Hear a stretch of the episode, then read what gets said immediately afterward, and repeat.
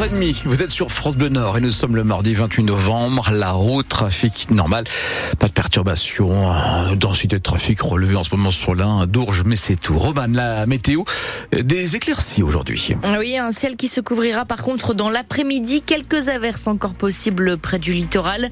Les températures sont fraîches aujourd'hui, les rafales de vent à 70 km heure près de la côte vont accentuer d'ailleurs cette sensation de froid.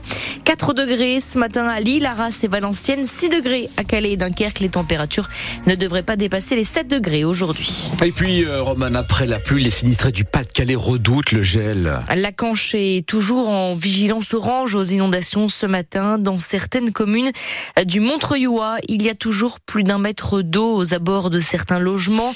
Et pour certains, cela fait maintenant trois semaines qu'ils ont les pieds dans l'eau. Les bottes et cuissardes font partie de leur quotidien. Mais avec l'hiver qui arrive, la situation devient difficile à vivre pour les sinistrés. Corinne habite Neuville sous Montreuil. Elle avait dû quitter son logement dans un premier temps, faute de pouvoir y accéder.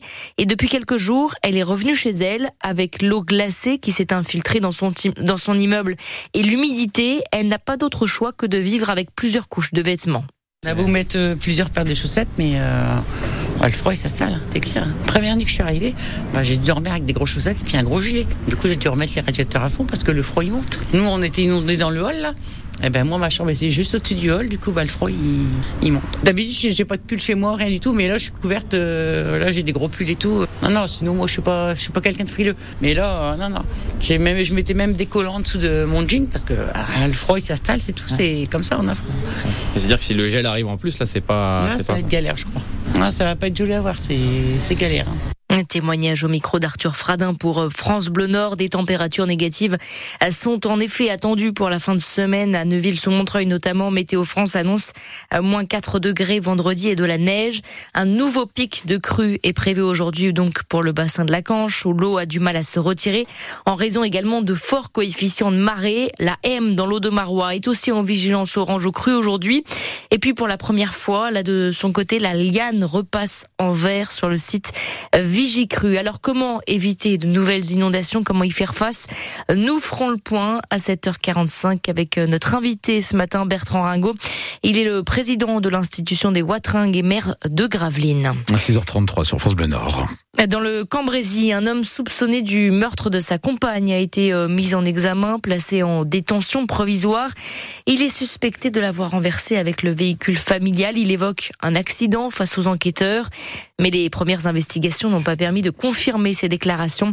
Une information judiciaire a donc été ouverte à son encontre pour meurtre par conjoint. Et puis 11 otages israéliens ont été libérés hier soir par le Hamas et parmi eux, pour la première fois, des ressortissants français. Trois enfants kidnappés le 7 octobre dernier dans le kibbutz de Niroz. Ethan, 12 ans, Erez et Sar Calderon, âgés de 12 et 16 ans. Ces deux derniers sont frères et sœurs. Leur mère, Adas Calderon, a donc enfin retrouvé ses enfants hier à la frontière, puis à l'hôpital de Tel Aviv. Sabrina Belhassen, une proche de la famille, était avec la mère des enfants au moment où elle a appris leur libération. Elle, elle a eu l'appel une heure avant de sortir vers la frontière. Elle était vraiment toute excitée, elle comprenait pas ce qui se passe, elle ne croyait pas ni ses oreilles, mais elle sautait de joie. Alors c'était vraiment un moment très très émouvant à, partager avec elle. Quand on a, on a entendu les hélicoptères atterrir ici, c'est quelque chose qui nous donne la frisson. On se demande, d'abord ils sont là, on est sûr qu'ils ont maigri, qu'ils ont été un petit peu maltraités, qu'ils n'ont pas mangé comme il faut, ils n'ont pas vu la lumière pendant, puisqu'ils étaient dans la plupart du temps dans les, dans les tunnels, mais ils sont là. C'est sûr que 52 jours dans, dans Saint-Ofer ont influencé, on va certainement voir ça, mais on sait qu'ils sont forts. C'est une famille résiliente. Ada, c'est une femme très très forte et je suis sûre que ses enfants ont la même, le, les mêmes caractéristiques. Le président Emmanuel Macron s'est dit extrêmement heureux hein, de ces libérations, immense joie, mais incomplète parce qu'il reste encore des otages, ont commenté les avocats de cette famille. Le préfet du Nord rendra sa décision dans les prochains jours sur l'avenir du lycée Averroès à Lille, le plus grand lycée musulman privé de France. Les dirigeants de l'établissement étaient convoqués hier devant la commission de concertation pour l'enseignement privé. Selon une source proche du dossier, la commission a rendu un avis favorable à la résiliation contrat entre le lycée et l'État, un avis qui reste tout de même consultatif. C'est le préfet qui a le dernier mot et le préfet du Nord reproche en particulier à la direction un cours d'éthique musulmane et des financements qu'il juge illicites.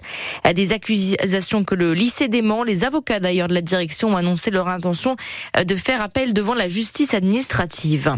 À la métropole européenne de Lille, attaque de son côté Alstom en justice. L'équipementier était censé livrer les nouvelles rames de métro en 2016.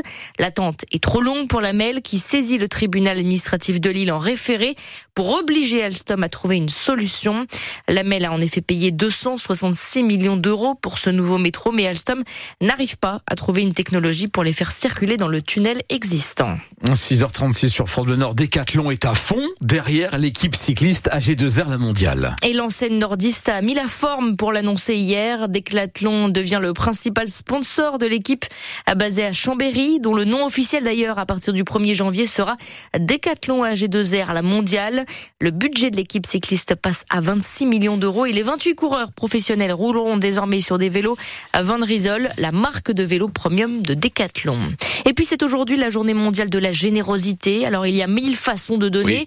Parfois il suffit de tendre le bras pour donner son sang, par exemple.